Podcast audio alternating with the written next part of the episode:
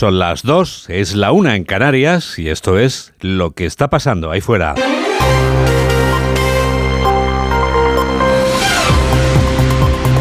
Onda Cero. Noticias fin de semana. Juan Diego Guerrero. Buenas tardes a todo el mundo. ¿Algún aspirante a la investidura en la sala? Sí, uno, al que quedan nueve días para intentarlo. Y otro, que espera su turno con la confianza de que el otro no lo conseguirá. Ambos, Alberto Núñez Feijóo y Pedro Sánchez, acaban de hablar y se han dicho unas cuantas cosas casi casi a la cara. Como a la cara, dice Alfonso Guerra este domingo en una entrevista en The Objective, lo que le parece la ley de amnistía que están preparando los asesores del gobierno para que Sánchez consiga la investidura. El ex vicepresidente del gobierno no comprende cómo puede concederse una amnistía a quienes ya han anunciado que en cuanto puedan volverán a intentar saltarse la ley para declarar la independencia. Alfonso Guerra lo explica con un ejemplo de cine, de cine negro. Y ahora una amnistía y dice, no, pero lo volveremos a hacer. Hombre, la gente estaba muy acostumbrada a ver las películas es como si uno que está en el corredor de la muerte y está esperando que el gobernador lo indulte o no, y llega uno y dice, oye, que el gobernador te va a perdonar la vida, pero hombre, a una declaración diciendo, no, no, en cuanto salga voy a matar a otro. Oye, párate, vamos a ver el gobernador, ¿qué hacemos? Pues eso es lo mismo. ¿Cómo amnistiar si está diciendo que lo va a hacer otra vez? Me alegra que me haga esa pregunta, señor Guerra. Pero en lugar de que le responda a un servidor, vamos a comprobar si entre los aspirantes a la investidura o entre quienes los acompañan encontramos una buena respuesta. Feijó y Sánchez están tan lejos, pero a la vez tan cerca, tan lejos en sus planteamientos políticos, pero a 20 kilómetros de distancia, a un cuarto de hora en coche. Sí, uno en Santiago de Compostela, el otro en Sigüeiro. Alberto Núñez Feijó, que se presentará a la investidura dentro de nueve días, ha defendido la igualdad de los españoles en contraposición a las cesiones que hace el presidente del gobierno a los partidos independentistas. El líder del Partido Popular recuerda que la igualdad es lo que diferencia a una democracia de una dictadura. En el pabellón multiusos Pontes Rosar de Compostela ha estado Ramón Castro. Alberto Núñez Feijóo defendió su derecho a ir al debate de investidura tras ser el ganador de las elecciones y recibir el mandato del rey Feijóo ante unas 1.500 personas en un acto celebrado en Santiago bajo el lema por la igualdad de los españoles. Señalaba que la defenderá junto con la libertad, aunque cueste la presidencia del gobierno. Y nosotros vamos a defender la libertad y la igualdad de los españoles. Insisto, la vamos a defender en cualquier circunstancia la vamos a defender ante cualquiera aunque nos digan que no. Y la vamos a defender, cueste lo que nos cueste, aunque nos cueste la presidencia del Gobierno de España. La vamos a defender la igualdad y la libertad de los españoles. Feijo señalaba que a Pedro Sánchez le molesta que vaya a la investidura porque no ha cedido ante ningún chantaje, porque demuestra que Sánchez ha perdido y molesta por defender la igualdad de los españoles ante la ley, lo que diferencia la democracia y el valor de la Constitución ante una dictadura. Nunca, en esos 45 años, hemos tenido que defender con tanto énfasis un principio básico y fundamental que diferencia la democracia de la dictadura, que es la igualdad de todos los ciudadanos y en consecuencia la igualdad de todos los españoles en España. La igualdad. Feijó garantizaba que el Partido Popular construirá el futuro de España. Pedro Sánchez, que confía en presentarse a la investidura después de que no lo consiga Feijo, ha arremetido contra el candidato del PP. El presidente del gobierno funciones y candidato socialista acusa a Núñez Feijo de hacer perder el tiempo a los españoles. En el área recreativa O Carboeiro de Sigüeiro ha estado Ángeles San Luis. Pedro Sánchez ha acusado a Alberto Núñez Feijóo de estar haciéndole perder el tiempo a los españoles. España no se rompe, ha dicho. España bosteza ante la investidura fallida y para dejarlo todavía más claro ha añadido un símil deportivo. Si esta investidura del señor Feijóo fuera como un partido de fútbol, a este hombre ya le habrían sacado la tarjeta roja por pérdida deliberada de tiempo. Ha insistido el PSOE cumple la constitución de pe a pa, no así el Partido Popular, ha remarcado Sánchez para a continuación explicar que el día después del fracaso de la investidura de Feijo, que aquí vamos a buscar votos hasta debajo de las piedras para garantizar la igualdad real y efectiva entre hombres y mujeres y parar a la ultraderecha. Y eso es lo que vamos a hacer cuando fracase el señor Feijo. Cuatro años más de progreso y de avance en derechos y en libertades. Sánchez se ha mostrado rotundo y convencido. Habrá gobierno progresista los próximos cuatro años. Amnistía, la palabra que se repite sin cesar, es el objeto del deseo de los indepes y el gobierno está en ello. Yolanda Díaz viajó hace dos semanas a Waterloo para negociar directamente con el expresidente a la fuga, pero además de negociar con Puigdemont, la vicepresidenta segunda del gobierno parece tener claro cómo debe ser la ley de amnistía. Jorge Infer. En una entrevista en el diario La Vanguardia, Yolanda Díaz afirma que la amnistía que reclama el independentismo debe salir de un pacto histórico en el, que no cabe la unilateralidad. Así lo entiende la vicepresidenta del Gobierno en funciones, que trata de explicar además que la amnistía no es una ley, sino un consenso que se debe utilizar para solucionar lo que ella misma define como un conflicto político. No es una ley de amnistía. Acaba en una ley orgánica de amnistía, pero le antecede un acuerdo que es social. Cuando digo que el acuerdo social es que tienen que estar los empresarios, los sindicatos y la sociedad civil dentro de ese acuerdo y es político. Y cuando hay un acuerdo no cabe unilateralidad alguna. En la entrevista, la líder de Sumar dice coincidir con Puigdemont en que existe la posibilidad de alcanzar ese compromiso histórico, mientras que acusa al Partido Popular de dedicarse a enfrentar a los españoles con manifestaciones como la del próximo domingo. 2 y 7, 1 y 7 en Canarias. Noticias fin de semana. Juan Diego Guerrero.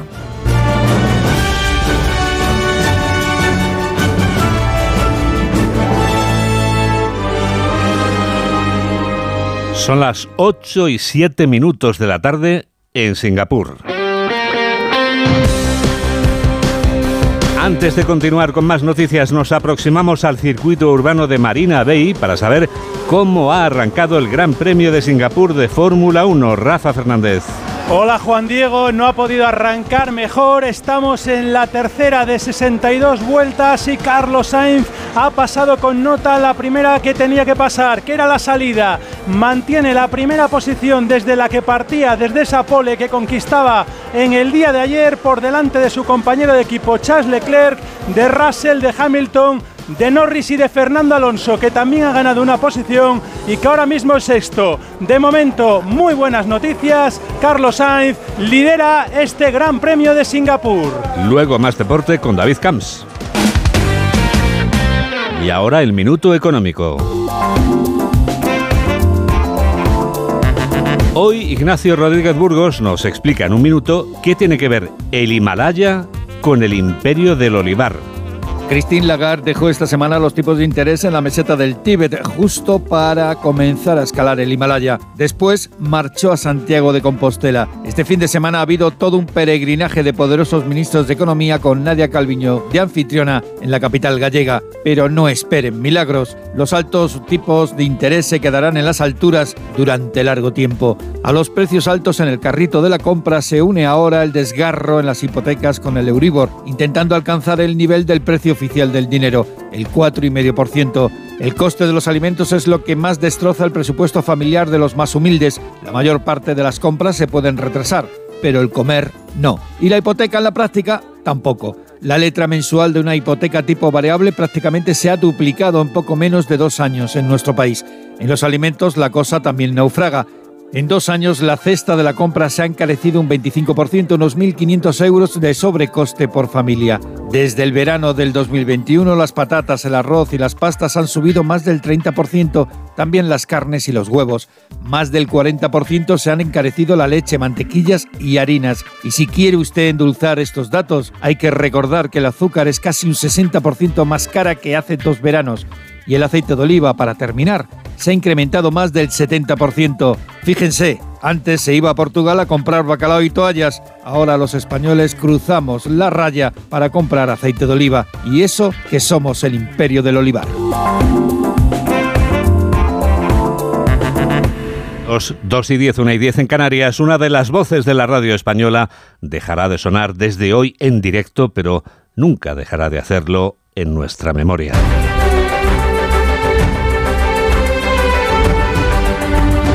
Pepe Domingo Castaño deja atrás de sí una larga estela en la que la radio ocupa un enorme espacio, enorme como el vacío que deja a quienes lo han querido y admirado como locutor, aunque, como nos cuenta Mamen Rodríguez Astre, no era solo locutor.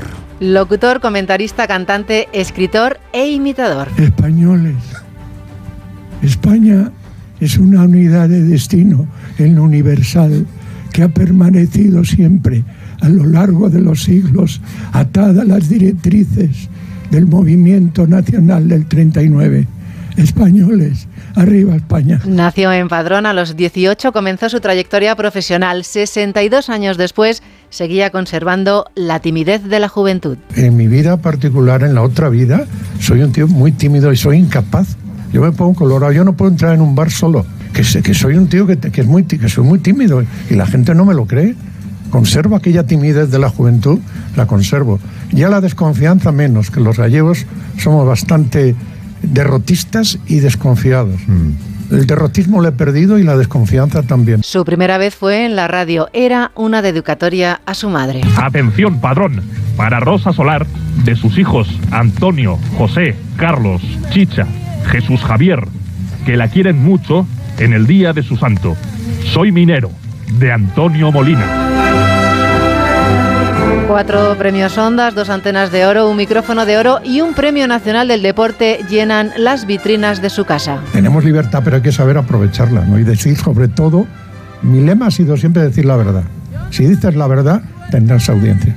Si no, Dicen sus compañeros que la radio nunca volverá a ser igual, que se ha ido un genio y maestro de este medio, que fue el mejor prescriptor de publicidad de la radio española. Se ha ido una buena persona. Soy competencia de Edu García, de Alberto Collado, pero a mí la competencia me gusta. Y es lo mismo que si van ellos a COPE, pues yo, hablarían de mí también seguro, porque yo me llevo bien con todo el mundo. El mundo ese que no se ha detenido nunca un momento. La noche sigue siempre al día y el día vendrá. No, stanotte amore non ho più pensato a te. Es Jimmy Fontana, primer disco que pinchó en los 40. Gracias a Alsina por la entrevista y a Pepe por hacer radio. ¡Hola, hola! Noticias fin de semana. El de las noticias, el del entretenimiento, el de siempre, el clásico, el único. Onda Cero. Ya después de esto, Mamen, solo falta que nos digas si va a seguir lloviendo esta semana que llega ya. Pues salvo el martes y el domingo, días soleados con alguna nube, el resto de los días seguiremos con lluvia. El lunes en el noroeste, el miércoles en el sureste por la mañana, en el levante y en Cataluña por la tarde y en Galicia por la noche. El jueves le toca al norte y al noroeste y el viernes y el sábado veremos poca agua y muchas nubes. Bajarán las temperaturas cuando llueva y llegaremos a temperaturas más calurosas el martes y el domingo. Ahora tenemos una buena noticia y no va a ser la única porque tenemos la convicción de que lo mejor está por llegar. La lucha contra el cáncer de mama avanza un poco más. Belén Gómez del Pino nos explica cómo ha nacido esta investigación. Nace la investigación de la preocupación de una madre diagnosticada de cáncer de mama durante el embarazo a quien preocupaba haber transmitido el cáncer a través de la lactancia a su bebé.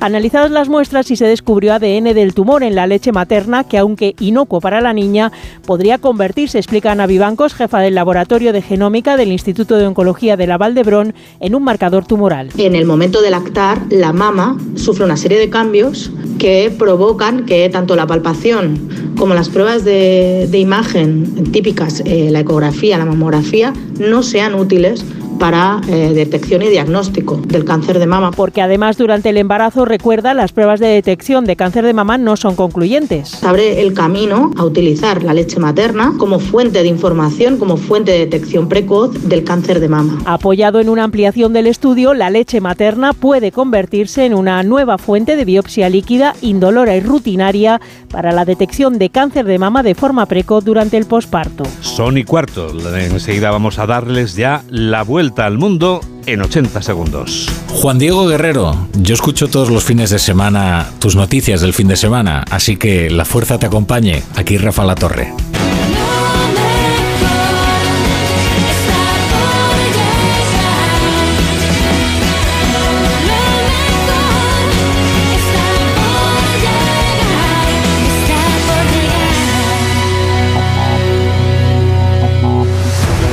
Cansado? Revital. Tomando Revital por las mañanas recuperas tu energía, porque Revital contiene ginseng para cargarte las pilas y vitamina C para reducir el cansancio. Revital, de Pharma OTC. Le di todo lo que yo no tuve a mi niña. Después se fue. Más que superarlo, lo ha guardado en un cajón. Cuando me da una paliza, lloraba y me decía que por favor lo perdonara. Era un canalla. María Jiménez, Mi mundo es otro. Segunda parte. Esta noche a las nueve y media en La Sexta. Serie documental completa ya disponible en A3 Player. Entonces con el móvil puedo ver si mis hijos han llegado a casa o si han puesto la alarma al irse. Claro, puedes verlo todo cuando quieras. Con la app ves si está conectada la alarma y con las cámaras puedes ver si están ellos o no. ¿Mm? Además, con los sensores de puertas y ventanas sabes si está toda la casa cerrada. Es así de fácil. Y para cualquier otra cosa puedes avisarnos que nosotros siempre estamos al otro lado. Protege tu hogar frente a robos y ocupaciones con la alarma de Securitas Direct. Llama ahora al 900-272-272. Síguenos en Twitter en arroba noticias FDS. Es el momento del Foreign Affairs.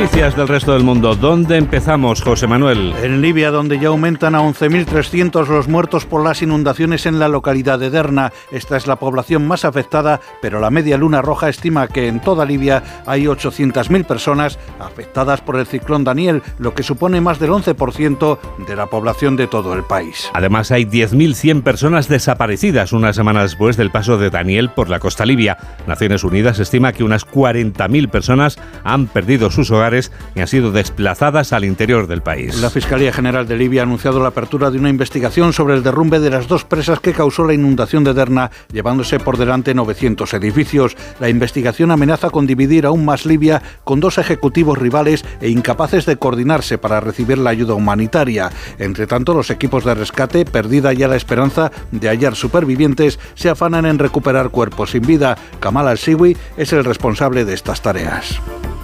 En los últimos tres días el mar ha devuelto 450 cuerpos y hemos sacado otros 10 de los escombros de edificios destruidos. La operación es muy complicada porque el agua arrasó con todo, con árboles, coches, muebles de las casas. Vamos a emplear equipo pesado para sacar unos cuerpos que están entre las rocas mezclados con árboles, escombros y barro. Toda esta operación puede durar meses o años.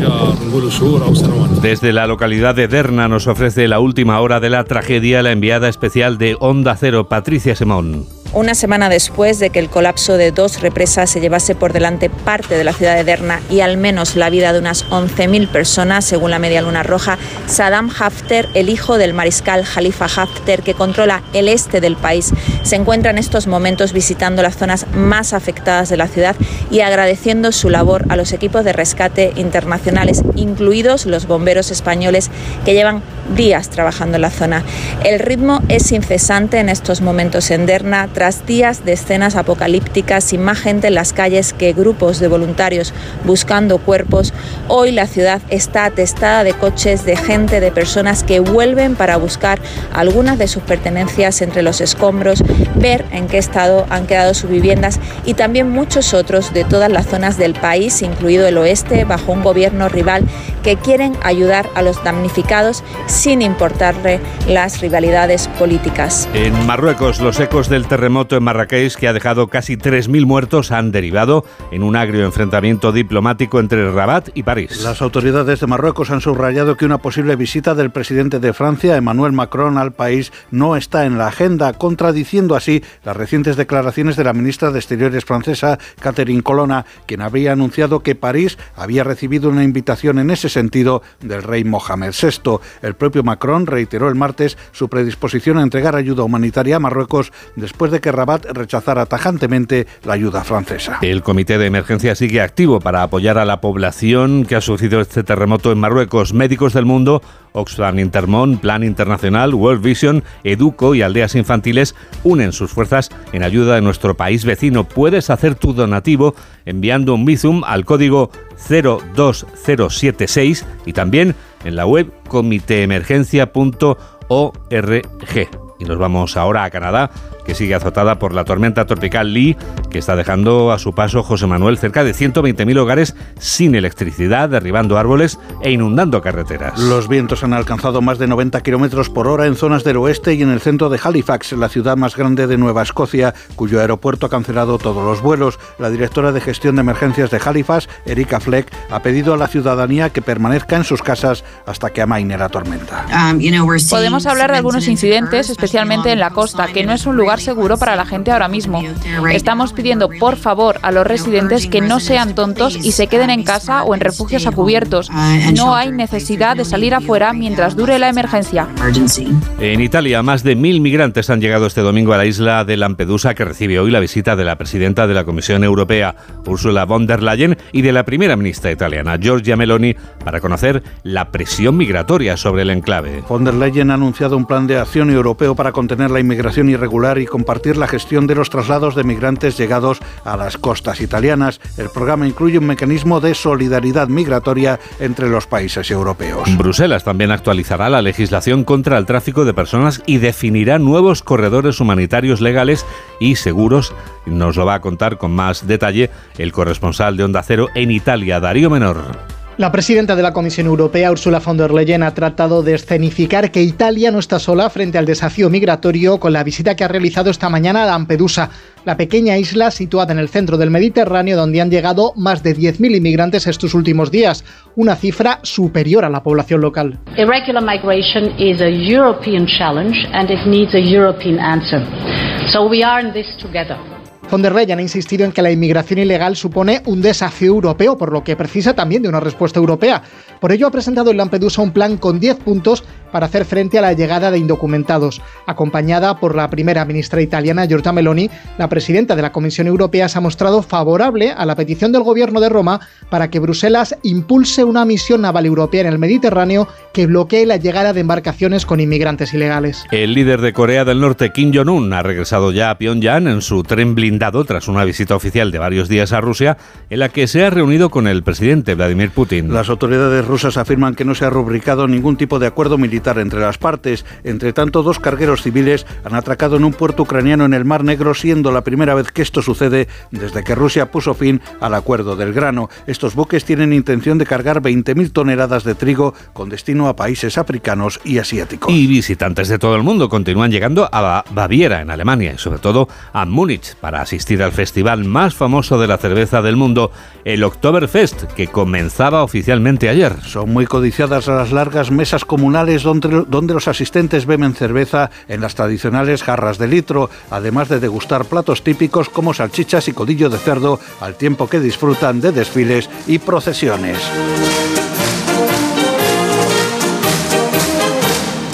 Ha sido un resumen de José Manuel Gabriel que ya nos abre el apetito después de todo lo que nos acaba de contar. Enseguida les contamos más cosas interesantes. Hola, soy Rocío Martínez, la nueva, la de deportes, que me ha dicho Juan Diego Guerrero que os diga que para estar bien informados tenéis que escuchar noticias fin de semana de Onda Cero. Y hombre, como soy novata, pues no le iba a decir que no, ¿no? ¿Nervioso por la vuelta al trabajo? Tranquilo, toma Ansiomet. Ansiomet con triptófano, lúpulo y vitaminas del grupo B contribuye al funcionamiento normal del sistema nervioso. Ansiomet, consulta a tu farmacéutico o dietista. Todas las tardes. Hola, ¿qué tal? Nos gusta estar cerca de ti, contarte la actualidad como nadie lo hace, con los pies en la tierra, para pasar una tarde entretenida y siempre con una sonrisa. Y ahora son soles. Nos gusta estar contigo. De lunes a viernes a las 6 de la tarde en Antena 3, la tele abierta. Con las lentillas, el polvo, los ordenadores, notamos los ojos secos, nos pican. La solución es Devisión Lágrimas. Devisión alivia la irritación y sequedad ocular. Devisión Lágrimas. Este producto cumple con la normativa vigente de producto sanitario. Síguenos en Facebook en Noticias Fin de Semana Onda Cero. La penúltima noticia es el final de la Vuelta a España, pero desde el punto de vista del despliegue de seguridad que ha dispuesto el Ayuntamiento de Madrid, porque es la primera vez que la postrer etapa se adentra por la ciudad antes de llegar a la meta. Marta Morueco. Es la primera vez que la Vuelta Ciclista recorre diferentes barrios y distritos de la capital antes de alcanzar la meta. Por eso en esta ocasión en el dispositivo de seguridad participarán más de mil efectivos, 850 agentes municipales, 200 agentes de movilidad, 40 efectivos del SAMUR Protección Civil, además de agentes de paisano, según la vicealcaldesa Inmaculada Sanz. Desde las 4 de la mañana y de la zona de meta y además se prevén distintos cortes de tráfico durante todo el recorrido. Como decía, 35 barrios, 10 distritos de la ciudad. Estos efectivos municipales tendrán que vigilar un total de 360 puntos del recorrido, que incluye cortes de tráfico y control aéreo hasta llegar a la meta en Cibeles. Titulares del deporte con David Camps. Sigue Carlos Sainz primero en el Gran Premio de Singapur de Fórmula 1 por delante de su compañero en Ferrari Leclerc. Fernando Alonso marcha sexto. Además, en fútbol, tres encuentros para salir de los puestos peligrosos de la clasificación. Desde las dos, Getafe Osasuna, empate a cero en el marcador. A las cuatro y cuarto, Villarreal Almería. A las seis y media, Sevilla Las Palmas. Para las nueve, Real Madrid Real Sociedad, del equipo blanco que buscará retomar el liderato en primera tras el 5-0 del Barcelona ante el Betis. Además, ayer Athletic de Bilbao 3, Cádiz 0. Celta 0, Mallorca 1 y Valencia 3, Atlético de Madrid 0. En segunda división, en juego, Amorebieta 2, Mirandés 0 y al margen del fútbol, a las 7 el Real Madrid y el Unicaja se juegan en Murcia el primer título de la temporada de baloncesto, la Supercopa, y lo has dicho, se baja el telón en Madrid a la Vuelta Ciclista a España con el triunfo del estadounidense Cus. Y ahora lo que va a pasar ahí fuera. Ahora con Laura Gil, las noticias del futuro. La semana va a arrancar con debate, sobre todo cuando a partir del martes se pueda hablar en el Congreso las lenguas cooficiales, exigencia del independentismo a Sánchez, sin cambiar incluso el reglamento de la Cámara, que lo hará posteriori. El rey Felipe VI, Juan Diego, va a continuar con sus audiencias a presidentes autonómicos. El viernes 22 es el turno para la presidenta de Extremadura, María Guardiola. Además, será la semana de Pedro Sánchez en Nueva York. No quiere perderse el presidente en funciones la cita de la Asamblea General de la ONU, donde intervendrá el miércoles. En el PP, su líder Núñez Feijóo se va a dedicar estos días a reunirse con agentes sociales para tratar los riesgos de la supuesta amnistía. El lunes les toca a los empresarios y el martes a los sindicatos. Por cierto, se habla también de contactos mañana lunes entre PP y PNV en el Congreso en el contexto del debate de investidura de Feijóo. De reojo miraremos al tiempo porque continúan las lluvias y el descenso térmico al menos hasta el jueves en vísperas de que el sábado entre oficialmente el otoño y no me olvido de los días internacionales. Esta semana, fíjate, bastante importantes, como el de la igualdad salarial, que es mañana, el Día Mundial del Aperitivo, al que seguro que como yo, Juan Diego, te apuntas con Me pincho de por medio, sobre todo hasta ahora. Y dos más para terminar, el Día Mundial del Alzheimer, el jueves 21, y el Día de las Personas Sordas, el domingo 24. Hay que anotarlo siempre en la agenda, lo recordamos. Y tú, que estás ahora a este lado de la radio, estás escuchando un programa de noticias que produce Mamen Rodríguez Astre y que realiza Gemma Esteban aquí, en Onda Cero, en la radio. Noticias fin de semana. Juan Diego Guerrero. Hay que ver cómo pasa el tiempo. ¿eh? Nos despedimos ya con una nueva composición de la banda murciana Maldita Nerea. La banda liderada por Jorge Ruiz define a la perfección ese sentimiento que experimentas cuando conoces a alguien a quien descubres que verdaderamente ya conoces. Es algo así como una reflexión que podríamos resumir en una de las frases que se escuchan en esta canción que ya está sonando de fondo. Te conozco porque antes de conocerte ya estabas conmigo.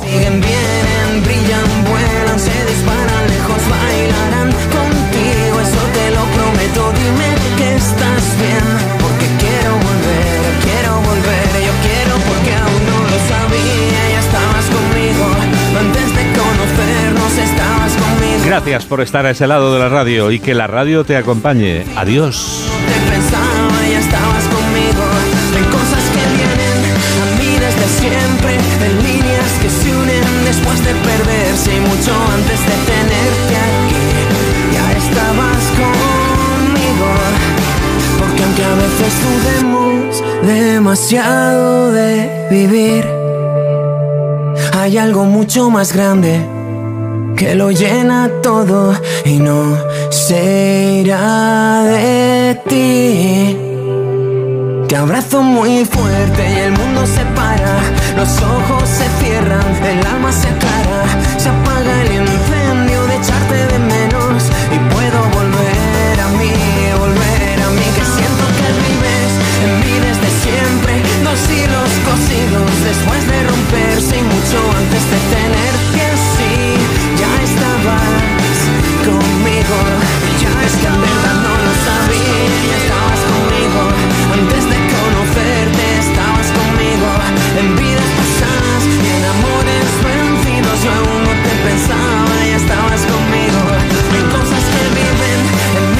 siempre, dos líneas que se unen después de perderse y mucho antes de creer en mí.